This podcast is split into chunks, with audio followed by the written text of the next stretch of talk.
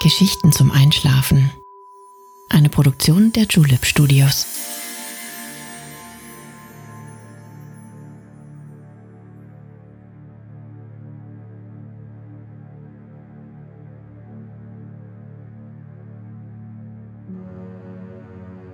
Psst. Hey, du schläfst ja noch gar nicht. Das ist nicht schlimm. Ich bin Nale und ich bin froh, dich gleich durch eine der interessantesten Städte der Welt begleiten zu dürfen. In unserer heutigen Erzählung reisen wir in der Zeit zurück und erleben die Veränderung von Istanbul, die Stadt, die als Brücke zwischen dem europäischen und dem asiatischen Kontinent bezeichnet wird. Istanbul ist uns als eine Stadt in der Türkei bekannt. Sie ist das Zuhause von über 15 Millionen Menschen und ihre Lage am Bosporus, der historischen Meerenge zwischen Asien und Europa, macht sie einzigartig. In ihrer Geschichte war die Stadt oft heftig umkämpft. Römer, christliche Kreuzfahrer und Muslimische Türken rangen um die Vorherrschaft in der einst größten Stadt der Welt. Die Reise nach Istanbul hat sich Aysima gewünscht. Vielen Dank für diesen tollen Vorschlag. Falls wir deinen Traumort noch nicht besucht haben, schreib uns gerne an Geschichten zum Einschlafen at julep.de. Aber jetzt schließ bitte deine Augen und entspann dich. Deine Gesichtsmuskeln lockern sich. Du atmest ruhig und gleichmäßig. Dein Körper sinkt bequem in die Matratze ein und du gibst die Kontrolle ab.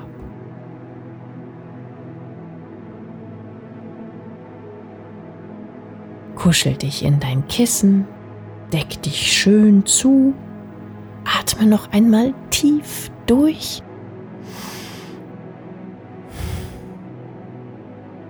Und schon kann es losgehen. Viel Spaß und angenehme Träume.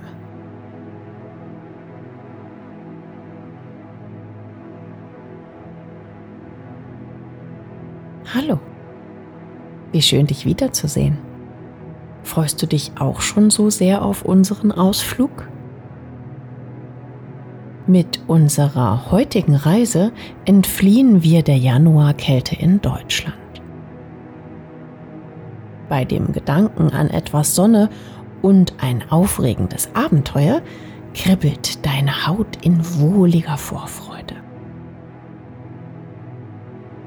Um dich an unseren Zielort zu begeben, brauchst du nichts weiter zu tun, als deine Augen geschlossen zu halten und mir zu folgen. In Gedanken können wir uns überall hinbegeben. Es ist sogar möglich, die Zeitbarriere zu durchschreiten und sich vorzustellen, wie es früher einmal war. Wir erreichen Istanbul über den Wasserweg. Stell dir vor, du bist auf einem großen Ausflugsschiff.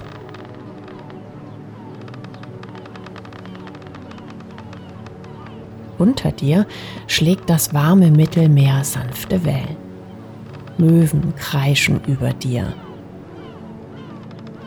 Gemeinsam mit Menschen aus unzähligen Nationen blickst du zwischen dem blauen Ozean und dem Festland hin und her.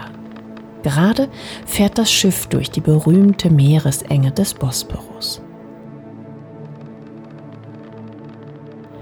Auf der einen Seite siehst du das Festland, das zu Asien gehört, und auf der anderen europäisches Hoheitsgebiet.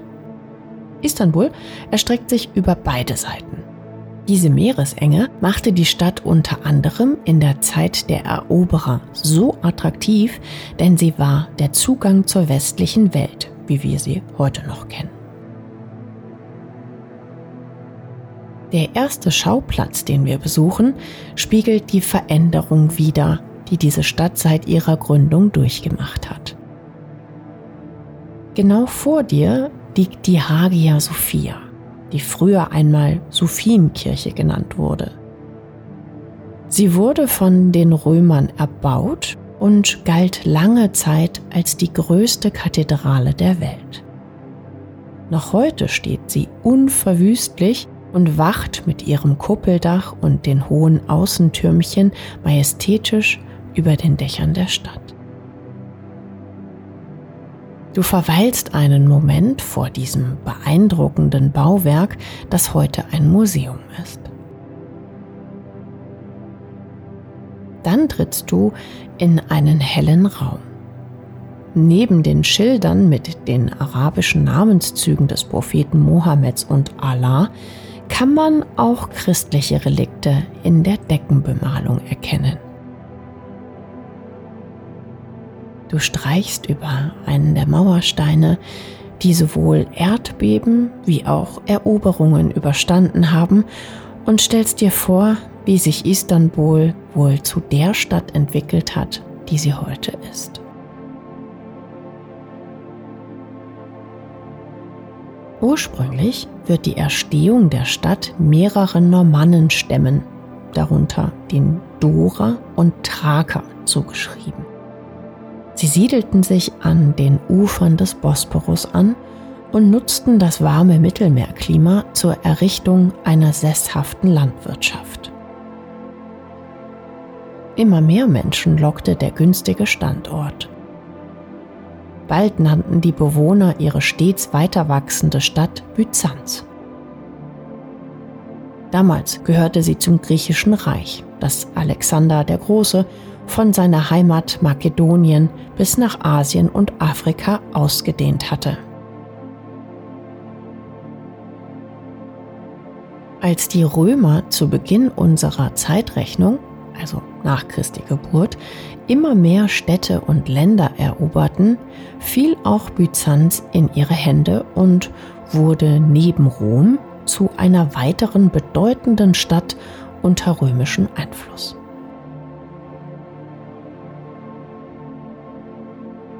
Fortan hieß Byzanz nach dem dort regierenden ersten Kaiser Konstantin Konstantinopel.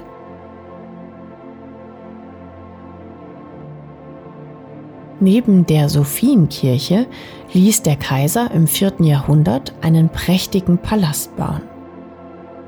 Außerdem Badehäuser, Bibliotheken und weitere Kirchen. Innerhalb eines Jahrhunderts wuchs die Bevölkerungszahl von 20.000 Menschen auf 200.000 Menschen an. Ganz nach dem Vorbild der ewigen Stadt Rom ließ auch der Herrscher von Konstantinopel einen öffentlichen Marktplatz errichten. Er liegt unterhalb der Sophienkirche und diente dem Zweck, den Menschen einen Treffpunkt und Unterhaltung zu bieten. Der Kaiser ließ eine Wagenrennbahn bauen, das Hippodrom. Es fasste mehr Besucher als das Kolosseum in Rom und sogar mehr Zuschauer als das Wembley-Stadion. Unvorstellbar, aber wahr. Heute sind von der Rennbahn oberflächlich nur noch ein paar Säulen mit römischen Inschriften zu sehen. Aber ich verrate dir etwas. Unterhalb der ehemaligen Rennbahn liegt ein riesiges Kellergewölbe, das den Bewohnern der Stadt schon in mancher Dürreperiode oder Belagerung das Leben gerettet hat. Denn in Notzeiten hat man die Gewölbe als Zisterne benutzt und über die berühmten römischen Aquädukte einen Großteil der Stadt mit Trinkwasser versorgt. Dreh dich einmal um. Dort hinter dir siehst du so ein Aquädukt. Was heute als Brücke in das Stadtbild integriert ist, war damals ein ausgeklügeltes Wasserversorgungssystem, das über 1000 Jahre in Betrieb war. Im Jahre 1204 wurde der einst prächtige Kaiserpalast zerstört. Kreuzfahrer aus dem Westen fielen in die Stadt ein, brannten zahlreiche orthodoxe Bibliotheken und Kirchen nieder und plünderten auch den Palast. Das alles geschah, weil sich die katholische und die orthodoxe Kirche immer weiter voneinander entfernen. Da jede Seite darauf beharrte, das ausschließliche Wissen über den Willen Gottes zu haben, litt die Bevölkerung. Immer mehr Menschen verließen die einst prächtige Kaiserstadt. Komm, ich möchte dir etwas zeigen. Direkt neben der Sophienkirche steht ein anderer Palast, dessen Wände bis zum heutigen Tag überlebt haben. Der Eingang sieht aus wie das Tor zu einer prächtigen Burg und dahinter liegt der einstige Herrschaftssitz von Sultan Mehmed II., dem es durch eine List gelungen ist, die Stadt in seinen Besitz zu bringen. Vielleicht möchtest du dir in dem wunderschön angelegten Garten einen türkischen Tee genehmigen. Er schmeckt wirklich ausgezeichnet und ist das Nationalgetränk der Türkei. Dazu isst du eine der klebrigen Süßigkeiten und wunderst dich, dass sie dir hier so gut schmecken. Da fällt dir ein, dass jedes Land, jede Region ihre ganz eigenen Spezialitäten hat und wenn man sich darauf einlässt, sie vor Ort zu probieren, ist man oft positiv überrascht.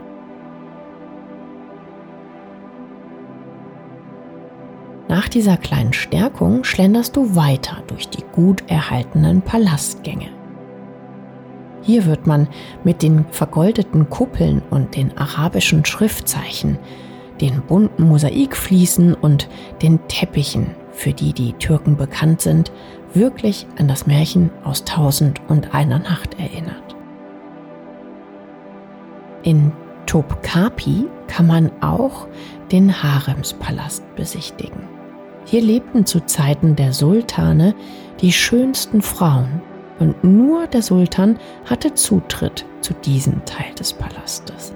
Noch heute kann man die Baderäume und die Gärten besuchen. Aber wie kam es denn, dass aus Konstantinopel die Stadt Istanbul wurde? In einer Zeit, in der die muslimischen Türken immer einflussreicher wurden, war Sultan Mehmed II. fest entschlossen, Konstantinopel zu seinem neuen Regierungssitz zu machen und damit den Zugang zur westlichen Welt zu öffnen. Er hat auf der asiatischen Seite eine Festung errichten lassen, die man noch heute gut erkennen kann. Dort hat er sich hinter sieben Meter dicken Felswänden mit seinen Beratern getroffen und immer wieder auf die Meerenge und die Hafeneinfahrt nach Istanbul geblickt. Eine gewaltige Eisenkette hat verhindert, dass feindliche Schiffe auf dem Meeresweg in die Stadt gelangen konnten und vom Landweg her hat die meterdicke Stadtmauer Konstantinopel geschützt. Die Mauer galt damals als unbezwingbar. Sultan Mehmed hat daraufhin eine außergewöhnliche Idee gehabt. Er hat seine eigene Schiffsflotte über Baumstämme auf dem Landweg zum Wasser gebracht und gelangte dadurch hinter die Absperrung und in die Stadt hinein. Für die verbleibenden Bewohner war diese Niederlage furchtbar. Aber als sich der Sturm gelegt hatte, blühte die Stadt unter Mehmeds Führung wieder auf. Fortan hieß sie Istanbul und wurde bald darauf zu einem blühenden Zentrum des Lebens.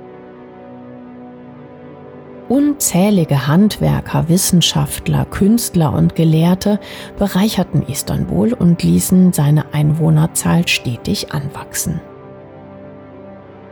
Bald öffnete auch der berühmte große Bazar seine Tore. Man kann dort noch heute alles einkaufen, was das Herz begehrt. Viele der Sultane, die Mehmed folgten, waren ebenfalls am technischen Fortschritt interessiert. Sie bauten Schulen, Moscheen, Krankenhäuser und Zentren des Lernens.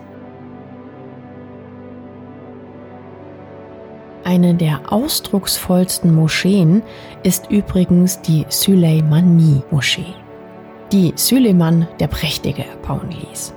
Bis heute kann man die Moschee besuchen und in regelmäßigen Abständen hört man die Stimme des Muizins über die belebten Straßen schallen.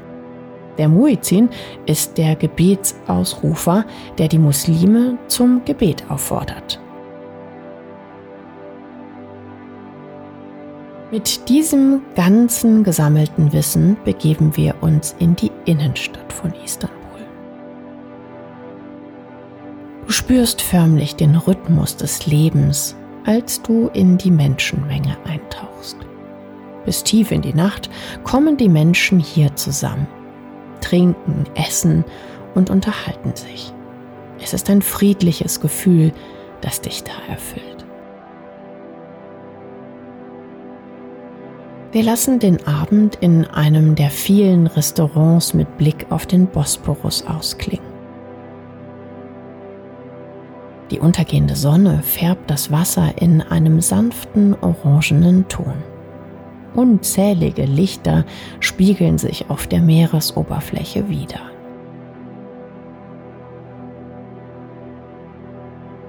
Du wirfst noch einen letzten Blick auf die berühmte Bosporusbrücke die Asien und Europa miteinander verbindet. Am Tag sitzen dort viele Angler und fangen die Fische frisch aus dem Meer. Ob das mit ein Grund ist, warum Istanbul auch die Stadt der Katzen genannt wird? Ich weiß es nicht aber in den Gassen und Straßen leben sie hier wie selbstverständlich zwischen den Einwohnern und Touristen und viele haben ein großes Herz für die eleganten Tiere und kümmern sich um sie.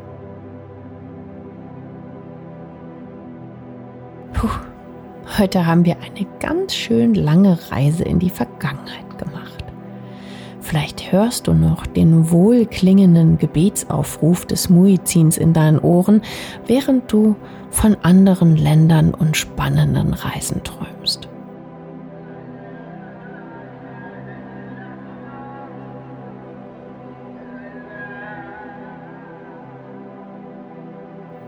Unsere Erde hat so viel Interessantes zu bieten und oft versteht man die Gegenwart besser, wenn man die Vergangenheit kennt. Zufrieden atmest du noch einmal tief ein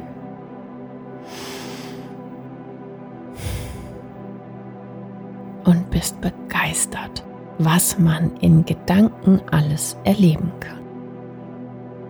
Ich habe mich sehr gefreut, dich heute wieder ein Stück begleiten zu dürfen und freue mich schon auf die nächste Reise mit dir.